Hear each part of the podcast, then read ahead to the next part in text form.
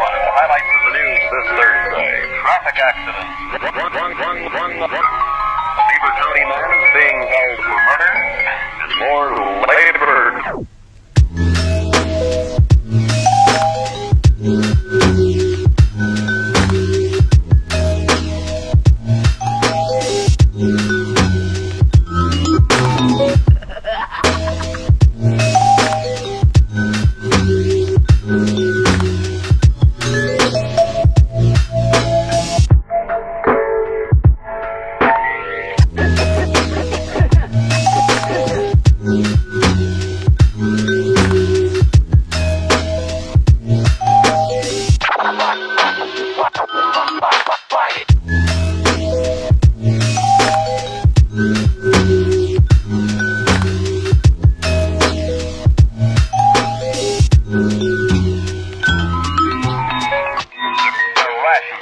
Accident